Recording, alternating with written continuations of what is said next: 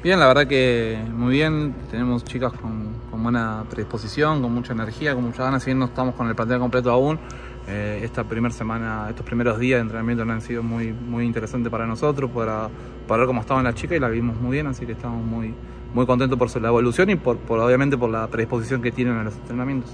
Sí, me gusta tener el equipo lo más antes posible para ir creando la filosofía y la, la estructura, obviamente. Eh, por suerte estas chicas tienen una, una IQ y, una preparación y una experiencia que ayuda a que, cada cosa que hagamos la, reciban rápido.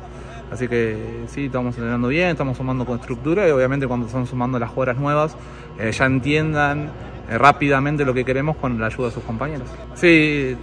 por suerte vamos a tener jugadoras con, jerarquía, no solo acá en México, sino también extranjeras que vienen de, de jugar en Europa y grandes ligas y selecciones, entonces eso también nos va a ayudar a a tener un equipo competitivo eh, y un equipo largo que pueda ser intenso y que podamos eh, ganar o, ganar intensidad con, con, el equipo que tengamos. Sí, eh,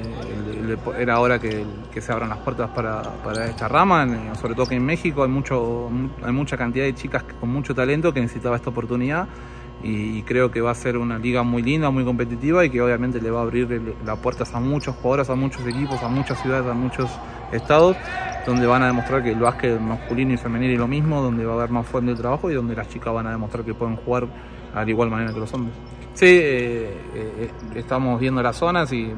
obviamente los ocho equipos, al, ser pocos equipos, ocho equipos va a ser competitivo en, todas las, dos zonas, pero obviamente por, por, tradición en nuestra zona hay equipos con, con jerarquía, como Fuerza Regia, como Halcones que ha vuelto, eh, entonces, eh, bueno, plateros de, en la parte de Zacateca, entonces ya, sabemos que cualquier rival va a ser difícil, obviamente prepararnos partido a partido y entendiendo que esto va a ser una liga larga eh, y va a ser una liga competitiva.